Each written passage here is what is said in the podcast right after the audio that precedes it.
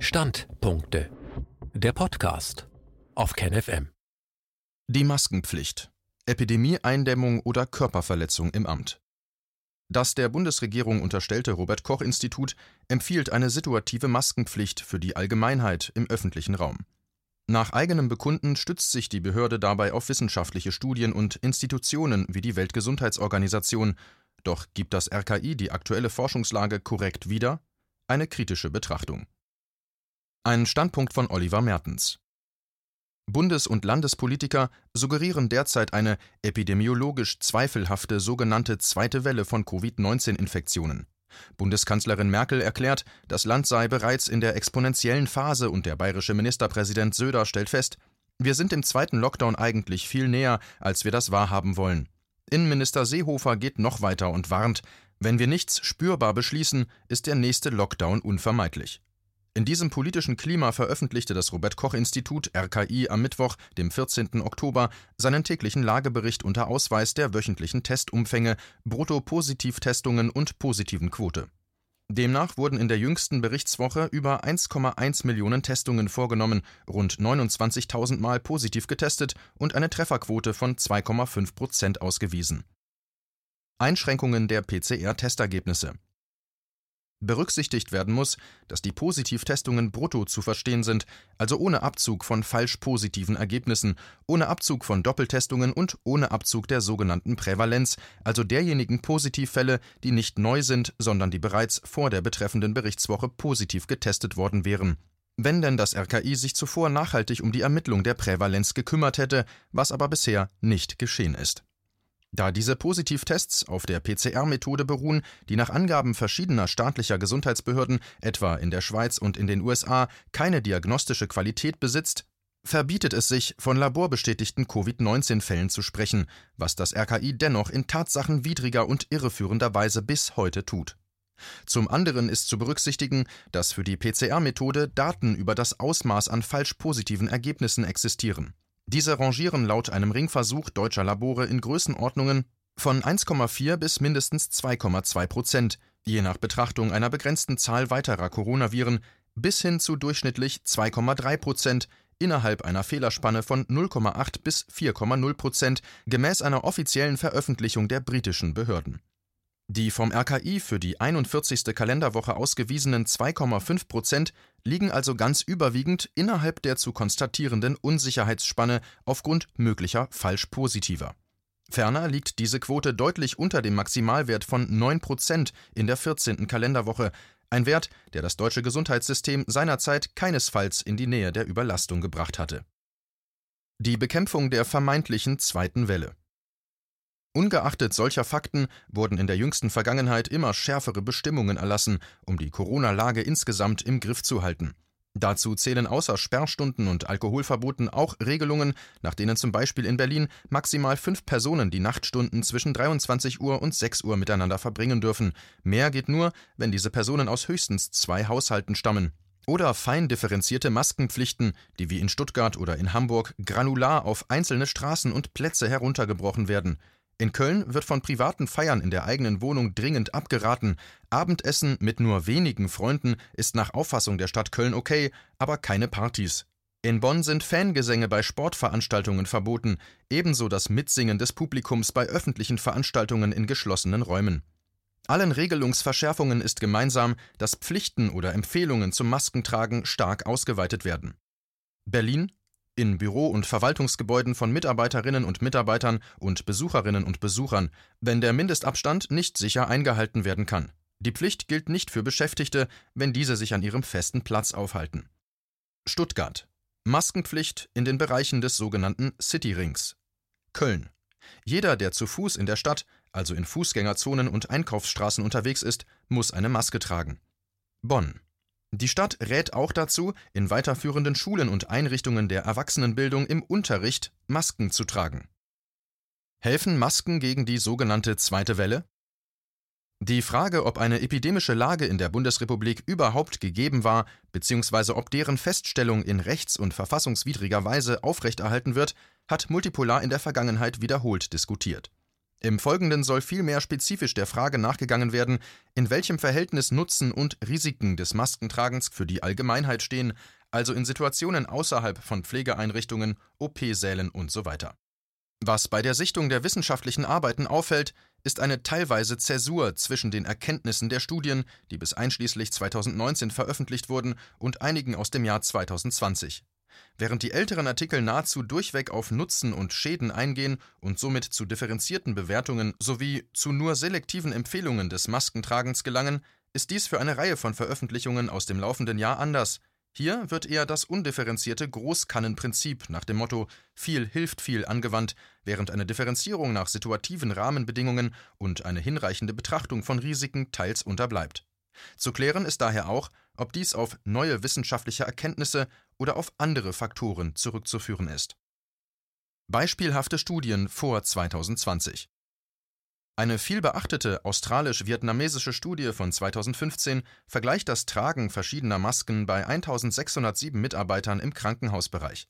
Die Gruppe der Stoffmasken wurde der Gruppe der medizinischen Masken gegenübergestellt. Die Autoren arbeiteten heraus, dass bei Stoffmasken infolge von Durchfeuchtung, Wiederverwendung und nur geringer Filterwirkung das Ansteckungsrisiko für Atemwegsinfektionen inklusive fiebriger Verläufe und viraler Krankheitserreger für die Träger signifikant höher sei als bei Verwendung medizinischer Masken.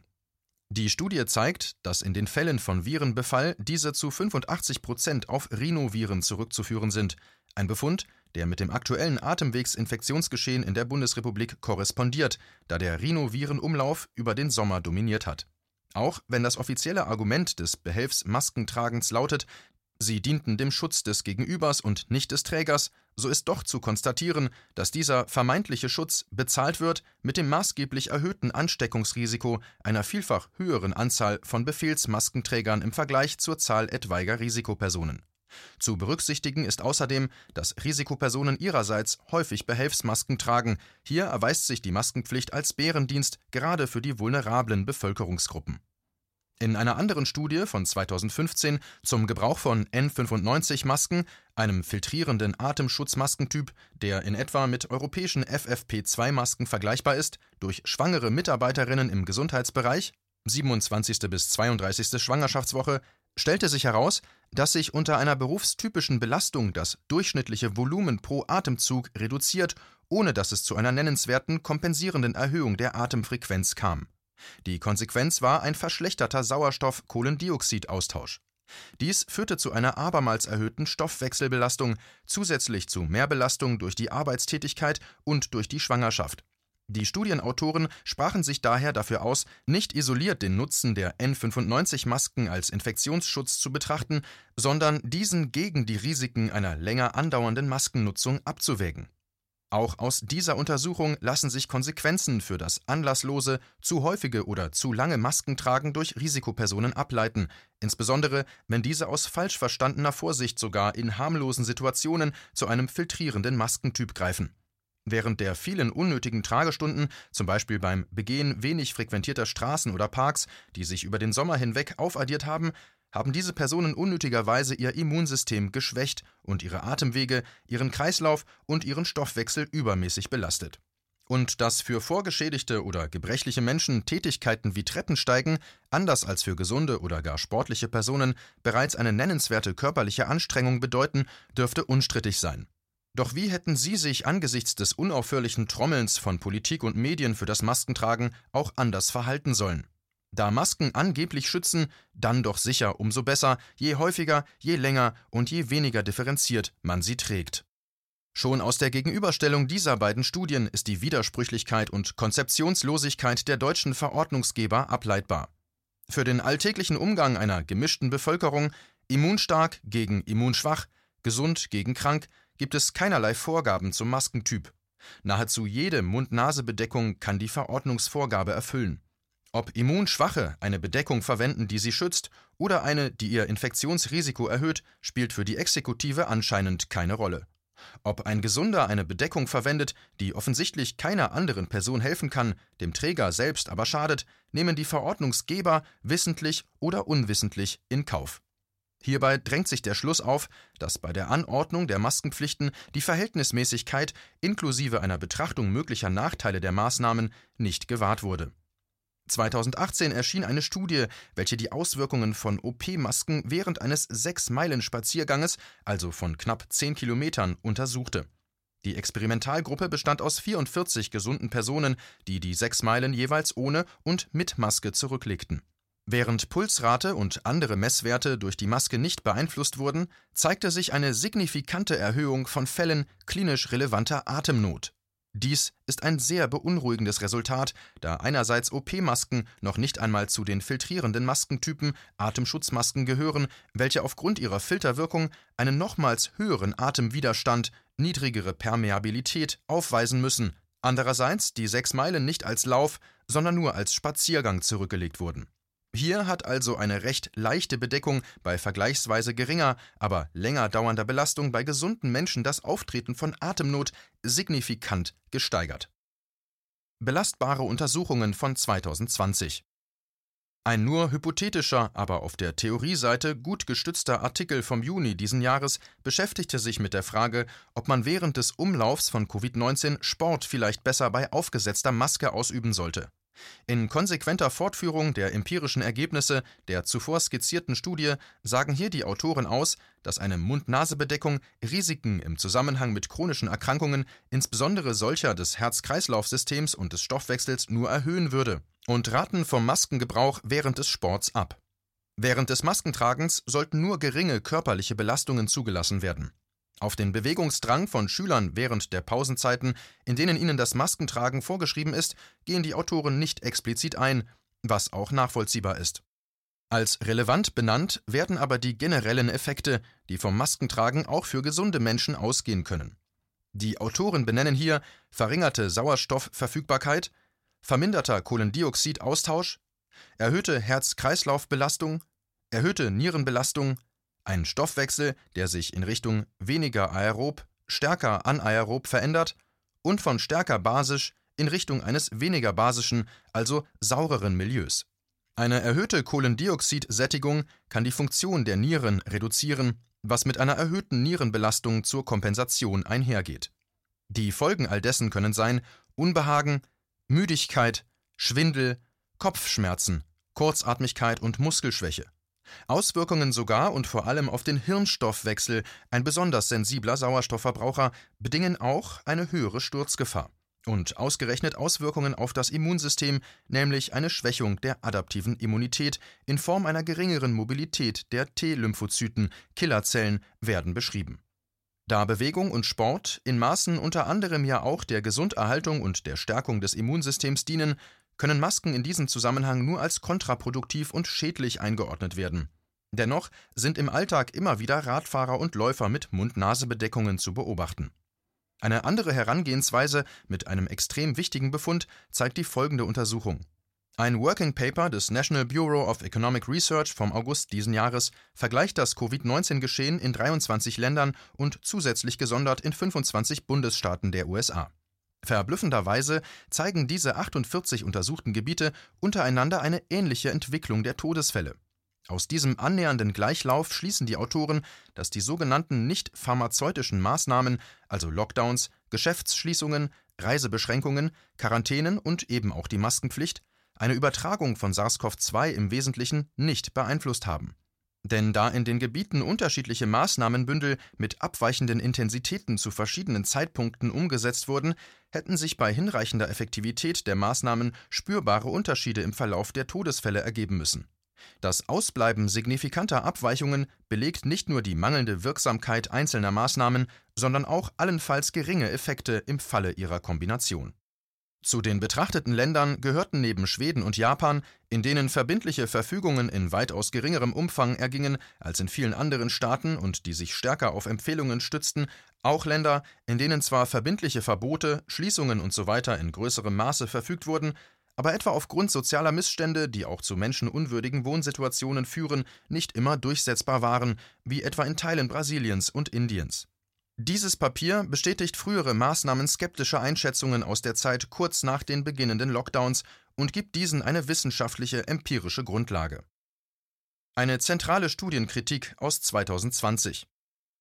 In ihrem Artikel Mund-Nasenschutz in der Öffentlichkeit keine Hinweise für eine Wirksamkeit analysierte die Spezialistin für Krankenhaushygiene Prof. Dr. Ines Kappstein Quellen, welche den Maskenempfehlungen des RKI laut epidemiologischem Bulletin Nummer 19 vom 7. Mai 2020 zugrunde lagen.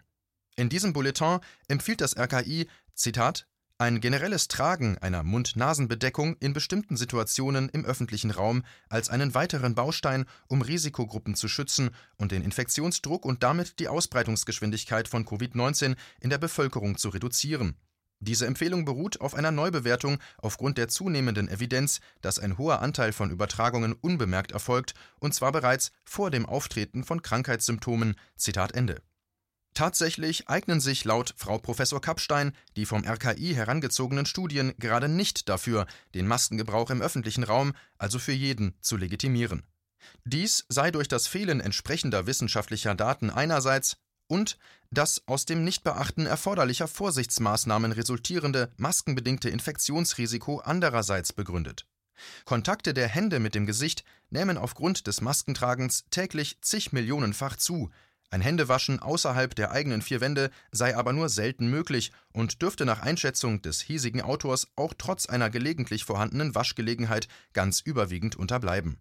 Die Autorin folgert, dass eine so stark belastende Maßnahme wie eine Maskenpflicht im öffentlichen Raum für den größten Teil der Bürger nicht begründbar sei und dass diese sogar von den Empfehlungen der Weltgesundheitsorganisation WHO in einer die Menschen stärker belastenden Weise abweiche.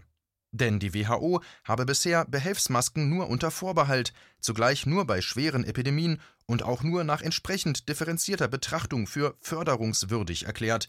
Dies stelle keine Empfehlung der WHO dar, Masken für die Bevölkerung undifferenziert und ohne Würdigung auch der Risiken verpflichtend zu machen.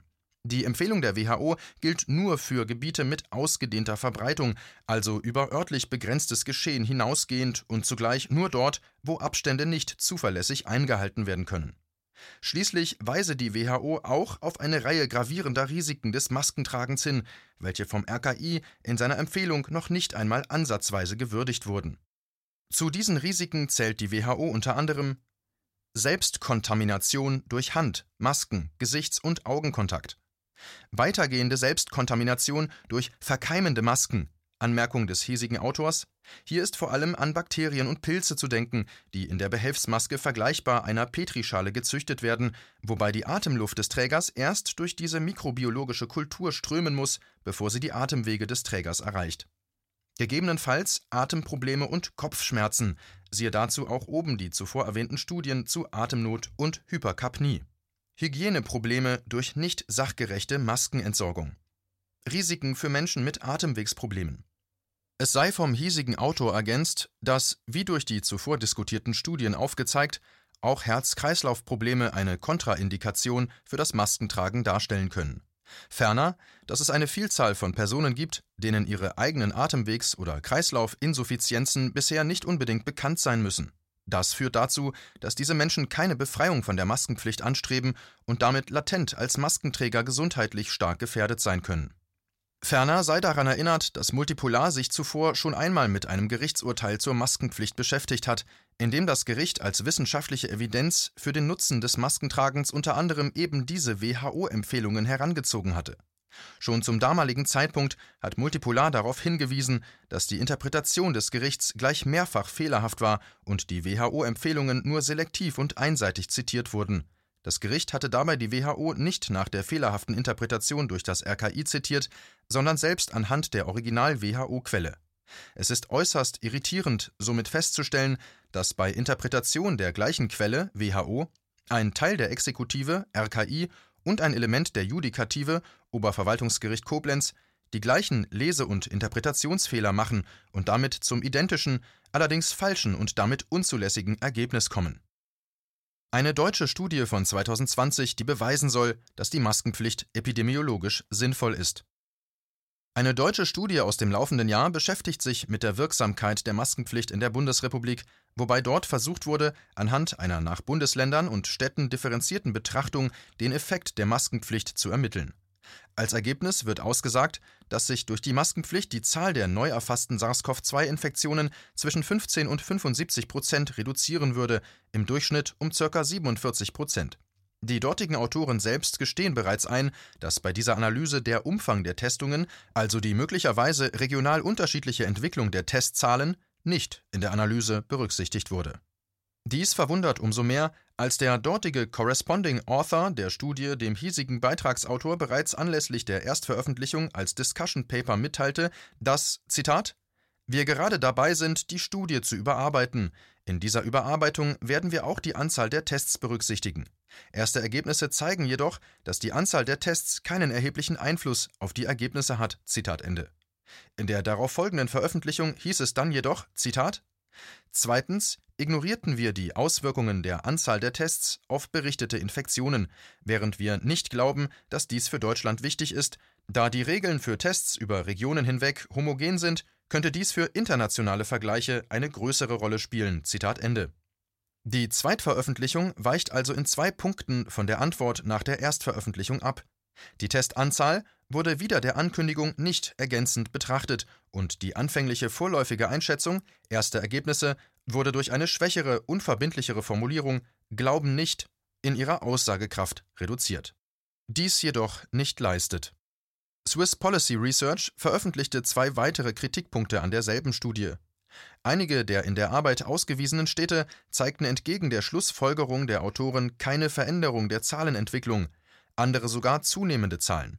Auch wurde kritisiert, Jena als Musterbeispiel erfolgreicher Maskenpflichteinführung in der Studie zu benennen, da zeitgleich zur Maskenpflicht auch schärfere Quarantänepflichten als in anderen Teilen der Bundesrepublik eingeführt wurden, was jedoch in der Erstveröffentlichung der Studie mit keinem Wort erwähnt wird. In der zweiten Veröffentlichung wird dagegen beschrieben: Zitat Jena setzte 27 dieser 40 Maßnahmen entweder früher als Thüringen um oder für sich allein. Beispiele für eine frühere Umsetzung sind die Schließung von Bars, Cafés und Restaurants oder Quarantänebestimmungen für Reisende, die in ihre Heimat zurückkehren. Zitat Ende. Auch Frau Professor Kapstein geht in ihrem oben bereits erwähnten Artikel auf diese Studie ein.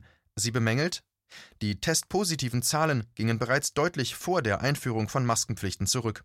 Demzufolge hatte sich auch der sogenannte R-Wert bereits zuvor auf einen Wert kleiner 1 abgesenkt. Die Einführung der Maskenpflicht hat sich also mit einem bereits begonnenen Rückgang der Fallzahlen überlagert. Das Meldedatum taugt nur bedingt als Annäherung an das Fallanfangsdatum. Aus oben bereits angeführten Gründen, der PCR-Test hat keine Diagnosefähigkeit, verbietet es sich aus Sicht des hiesigen Autors, vom Infektionsbeginn zu sprechen. Dies führt zu Ungenauigkeiten in der Ermittlung und Darstellung der Fallentwicklungszeitreihen. Sogenannte lokale Ausbruchsgeschehen können zu Anomalien in den Fallzahlenentwicklungen führen. Vorübergehend wird mehr getestet und demzufolge auch mehr gefunden, was die Fallzahlen durch diesen Sonderfaktor steigen lässt. Nach Ende der Sonder-Zusatztestungen kommt es dann wieder zu einem Rückgang der Fallzahlen, was die Interpretation dieser Zeitreihen und den Vergleich lokaler, regionaler Zeitreihen zusätzlich erschwert. Aus Sicht des hiesigen Autors ist der gravierendste Kritikpunkt an dieser Studie, dass die Fallzahlenverringerung in der Studie als vermeintliche Hintergrundvariable nicht explizit untersucht wurde, was einen schweren methodischen Fehler bedeutet und in irreführende Resultate münden kann. Doch das Oberverwaltungsgericht Koblenz sagte zum gleichen Papier in der Version der Erstveröffentlichung Zitat Damit wird die Eignung der Maßnahme wissenschaftlich bestätigt. Zitat Ende. Eine missverstandene Studie aus Hongkong. Mindestens ebenso gravierend sind die falschen Schlussfolgerungen in einer Studie aus Hongkong, auf die Frau Professor Kapstein ebenfalls in ihrem Artikel aufmerksam macht. Die Arbeit aus Asien zählt ebenfalls zu den wenigen zentralen Veröffentlichungen, auf die sich auch das RKI in seinem epidemiologischen Bulletin Nummer 19 2020 bezieht, in dem es versucht, die Sinnhaftigkeit einer Mund-Nase-Bedeckung im öffentlichen Raum zu rechtfertigen. Während die Studie aufzeigt, dass zumeist nur bei einer Minderheit der bereits viral infizierten Personen virushaltige Proben nachgewiesen werden konnten, als Tröpfchen oder Aerosole. Die Viruskonzentration in Tröpfchen und Aerosolen durchgehend so gering war, dass ein Mund-Nasenschutz keine durchgehende Reduzierung bewirken konnte und sich diese niedrige Viruslast trotz einer langen Sammeldauer von 30 Minuten einstellte. Einer Zeitspanne, die bei flüchtigen Begegnungen und Annäherungen zumeist noch nicht einmal annähernd erreicht wird, schlussfolgern bereits die Studienautoren selbst fälschlicherweise, Zitat, Unsere Ergebnisse deuten darauf hin, dass chirurgische Gesichtsmasken die Übertragung von menschlichen Coronaviren und Grippeviren von symptomatischen Personen verhindern könnten. Zitat Ende. Genau diese studieneigene Schlussfolgerung ist jedoch falsch, da ja in den Untersuchungen nachgewiesen wurde, dass entweder Virusausscheidungen gar nicht auftraten oder Viruslasten äußerst gering waren, selbst nach einer 30-minütigen Sammeldauer.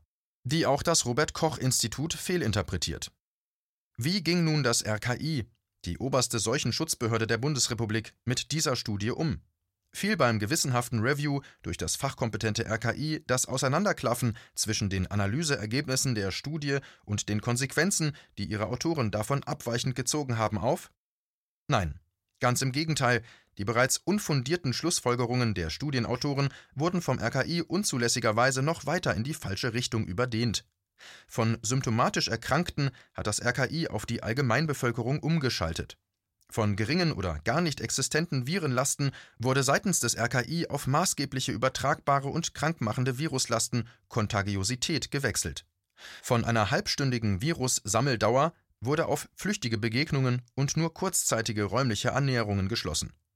Hinzu kommt noch die Wandlung von Kontakten Angesicht zu Angesicht hin zu einem 360 Grad Abstand halten, also unabhängig davon, ob die mutmaßlich übertragene Person in eine ganz andere Richtung hustet oder niest, beziehungsweise ob die vermeintlich infektionsgefährdete Person von diesem Luftstrom im Gesicht oder vielleicht zum Beispiel am Rücken getroffen wird. Bezeichnenderweise spricht das RKI in diesem Zusammenhang im Mai 2020 auch noch von einer aktuellen Studie während die beiden Hongkonger Studienphasen sich tatsächlich von 2013 bis 2016 erstreckten. Der Artikel von Frau Professor Kapstein geht noch auf weitere durch das RKI herangezogene Quellen ein, sodass den Lesern die Beschäftigung mit dieser Arbeit ans Herz gelegt sei. Flankierende Untersuchungen eine jedenfalls in Teilen lobenswerte Ausnahme zu den gelegentlich sehr fragwürdigen Studien aus dem Jahr 2020 stellt eine Arbeit dar, die im September im Ärzteblatt erschien. Unter drei unterschiedlichen Maskentypen FFP2, OP-Maske und Behelfsmaske wurden verschiedene Belastungssituationen per Fahrradergometer simuliert und die Ergebnisse verglichen. Die Teilnehmer waren Beschäftigte in Krankenhäusern, also Erwachsene.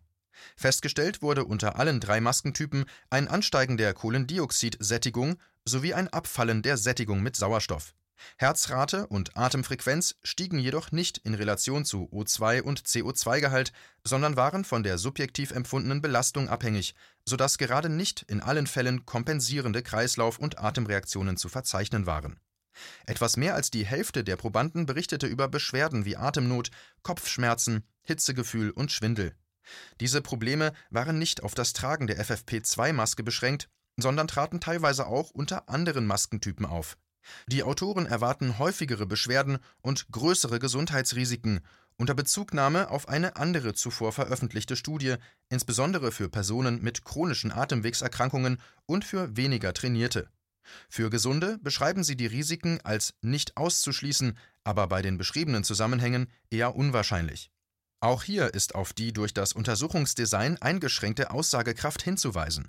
Auswirkungen auf Personen mit unerkannten Lungen- oder Herz-Kreislauf-Insuffizienzen bleiben unberücksichtigt. Die Konsequenzen des Maskentragens auf Kinder und Jugendliche mit ihrem kleineren Lungenvolumen ebenso. Die körperliche Belastung der Probanden war auf jeweils eine plus drei mal drei Minuten begrenzt. Insgesamt zehn Minuten bei einer Minute ohne Widerstand, dann in drei Stufen ansteigend. Vor dem nächsten Durchgang mit einer anderen Maske lagen fünf bis zehn Minuten maskenfreie Erholungspause. Für länger anhaltende Belastungen muss daher von gravierenden Effekten ausgegangen werden, da der menschliche Körper nicht zeitlich unbegrenzt kompensieren kann, sondern irgendwann unter dem Einfluss des erhöhten CO2 buchstäblich versauert Azidose. Dies ist ein Effekt, der oben bereits im Zusammenhang mit einem der diskutierten internationalen Artikel erwähnt wurde. Und so schließt auch eine der Studien, die durch die soeben dargestellte überprüft werden sollte, mit den Worten Zitat Schlussfolgerung Medizinische Gesichtsmasken haben einen deutlich negativen Einfluss auf die kardiopulmonale Kapazität, die anstrengende körperliche und berufliche Aktivitäten erheblich beeinträchtigt. Darüber hinaus beeinträchtigen medizinische Masken die Lebensqualität ihres Trägers erheblich. Diese Auswirkungen müssen im Vergleich zu den potenziellen Schutzeffekten von Gesichtsmasken auf Virusübertragungen betrachtet werden. Zitat Ende. Weitere Erkenntnisse die Liste der relevanten Studien ist zu lang, um sie in einem einzigen Artikel angemessen diskutieren zu können. Beispielhaft seien noch die folgenden Untersuchungen mit ihren Kernaussagen angerissen. Die Übersetzungen ins Deutsche sind die des hiesigen Autors. A Study of Infectivity of Asymptomatic SARS-CoV-2 Carriers. Schlussfolgerung Zusammenfassend lässt sich sagen, dass alle 455 Kontakte von einer SARS-CoV-2-Infektion ausgeschlossen waren, und wir kommen zu dem Schluss, dass die Infektiosität einiger asymptomatischer SARS-CoV-2-Träger schwach sein könnte. Chronic Hypoxia Hypercapnia Influences Cognitive Function A possible new model of cognitive dysfunction in chronic obstructive pulmonary disease. Daten aus einigen Pilotstudien wiesen darauf hin, dass die chronische Hypoxie-Hyperkapnie die kognitiven Funktionen sowohl bei Patienten als auch bei Tieren beeinflusst, wozu einige ausgeprägte Muster kognitiver Funktionsstörungen beim Menschen oder Beeinträchtigungen des räumlichen Lerngedächtnisses bei der Ratte gehören. Daher gehen wir davon aus, dass die kognitive Beeinträchtigung in engem Zusammenhang mit der Kombination von chronischer Hypoxie und Hyperkapnie steht. Preliminary report on surgical mask included Deoxygenation during major surgery. Schlussfolgerungen. Unter Berücksichtigung unserer Befunde nehmen die Pulsfrequenzen des Chirurgen nach der ersten Stunde zu und das SPO2, Anteil des Hämoglobins in Prozent, das mit Sauerstoff gesättigt ist, Anmerkung des hiesigen Autors, ab. Diese frühe Veränderung des SPO2 kann entweder auf die Gesichtsmaske oder auf die operative Belastung zurückzuführen sein da eine sehr geringe Abnahme der Sättigung auf diesem Niveau eine starke Abnahme des PaO2, der im Blutserum gelöste Teil des Sauerstoffs Anmerkung des hiesigen Autors widerspiegelt, können unsere Befunde eine klinische Relevanz für das Gesundheitspersonal und die Chirurgen haben. Face masks and similar barriers to prevent respiratory illness such as COVID-19. A rapid systematic review. Die Befunde sind nicht stark genug, um eine weit verbreitete Verwendung von Gesichtsmasken als Schutzmaßnahme gegen Covid-19 zu unterstützen. Es gibt jedoch genügend Belege dafür, dass besonders gefährdete Personen in begrenzten Situationen mit höherem Risiko für kurze Zeiträume Gesichtsmasken tragen. Universal Masking in Hospitals in the COVID-19 Era. Wir wissen, dass das Tragen einer Maske außerhalb von Gesundheitseinrichtungen, wenn überhaupt, nur wenig Schutz vor Infektionen bietet. Die Gesundheitsbehörden definieren eine signifikante Exposition gegenüber Covid-19 als persönlichen Kontakt innerhalb von sechs Fuß (ca. 1,83 Meter, Anmerkung des hiesigen Autors) mit einem Patienten mit symptomatischem Covid-19, der mindestens einige Minuten lang, manche sagen mehr als zehn Minuten oder sogar 30 Minuten, andauert. Die Chance, sich Covid-19 bei einer flüchtigen Interaktion im öffentlichen Raum zuzuziehen, ist daher minimal. Physical Interventions to Interrupt or Reduce the Spread of Respiratory Viruses, Part 1 Face Masks, Eye Protection and Person Distancing. Systematic Review and Meta-Analysis Verglichen mit dem Verzicht auf Masken gab es weder bei der Allgemeinbevölkerung noch bei den Beschäftigten im Gesundheitswesen eine Verringerung der Fälle von grippeähnlichen Erkrankungen oder Grippe. Es gab keinen Unterschied zwischen chirurgischen Masken und N95 Atemschutzmasken für grippeähnliche Erkrankungen, für Influenza.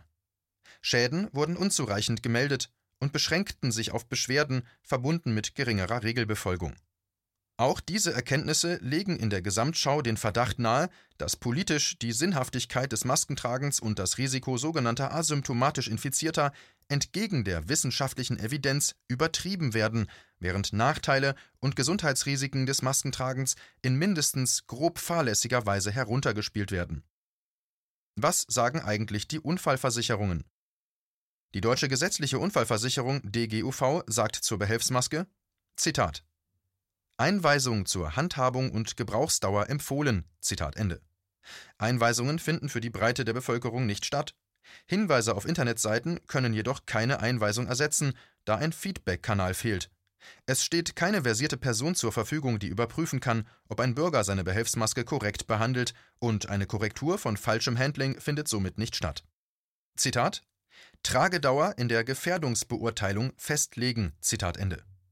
Dem hiesigen Autor sind keine nachweislich durchgeführten Gefährdungsbeurteilungen der Exekutive, zum Beispiel im Rahmen von Verhältnismäßigkeitsprüfungen, bekannt. Vielmehr finden sich Negativbeispiele unter anderem hier und hier. Zitat Orientierungswert Tragedauer bei mittelschwerer Arbeit zwei Stunden. Zitat Ende.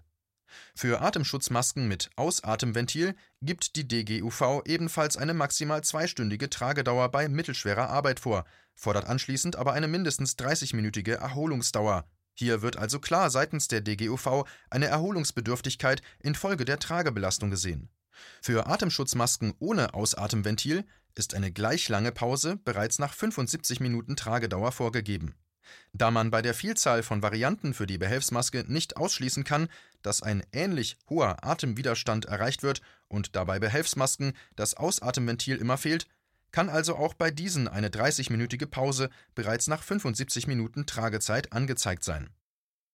Zusammenfassung es existierten vor 2020 durchaus zahlreiche belastbare Studienergebnisse dafür, den Gebrauch von Masken differenziert zu betrachten, nämlich nach Maskentypen, Verwendungssituationen und den unterschiedlichen Gesundheitsrisiken für verschiedene Bevölkerungsgruppen.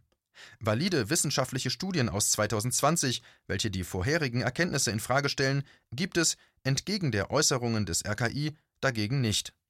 Vermeintliche neue Forschungsergebnisse haben vielmehr durchweg eine fragwürdige methodische Grundlage.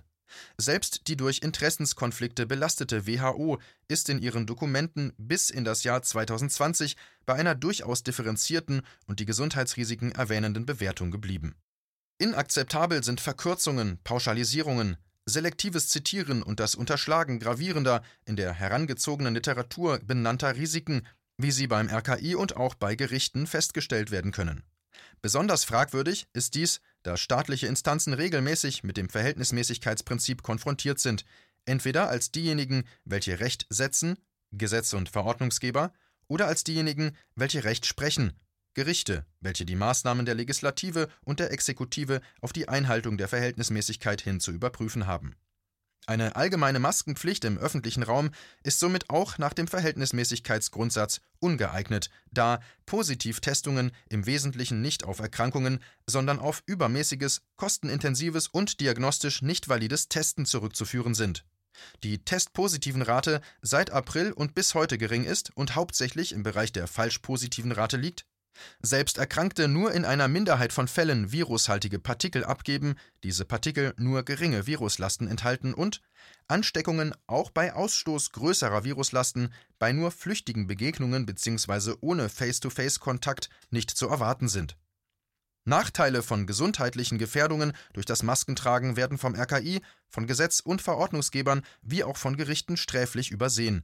Hierbei geht es unter anderem um verringerte Sauerstoffverfügbarkeit, verminderten Kohlendioxidaustausch, erhöhte Herz-Kreislauf-Belastung, erhöhte Nierenbelastung, ein Stoffwechsel, der buchstäblich versauert, was weitere gesundheitliche Probleme nach sich zieht, Schwindel und damit Sturzgefahr, widersinnigerweise eine Schwächung ausgerechnet des Immunsystems, veränderten Hirnstoffwechsel und damit unter anderem auch das Risiko der Fehlbedienung von Maschinen und Fahrzeugen, Selbstkontamination der Maskenträger mit Bakterien, Viren und Pilzen. Schlussfolgerungen. Da all diese Gesundheitsrisiken ohne eine nachvollziehbare Abwägung von Nutzen und Schaden durch Amtsträger den Bürgern zugemutet werden, die vermeintliche epidemische Lage jedoch nicht mit einer ungewöhnlichen Belastung des Gesundheitssystems einhergeht, sondern auf extrem hohen Testzahlen beruht, deren Trefferquote weder diagnostische Qualität besitzt noch nennenswert über die zu erwartenden Fehlalarme der Tests hinausgeht, ist neben der weitergehenden verwaltungs- und verfassungsrechtlichen auch eine strafrechtliche Überprüfung dringend geboten. Der Verdacht auf Körperverletzung im Amt aufgrund der hier diskutierten, schon vor 2020 verfügbaren Studien möglicherweise sogar mit Vorsatz drängt sich auf.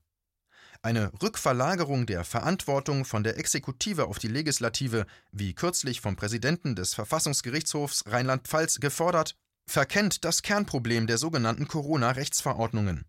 Nicht wer der Regelungsgeber ist, ist materiell entscheidend, sondern die Verhältnismäßigkeit der Maßnahmen.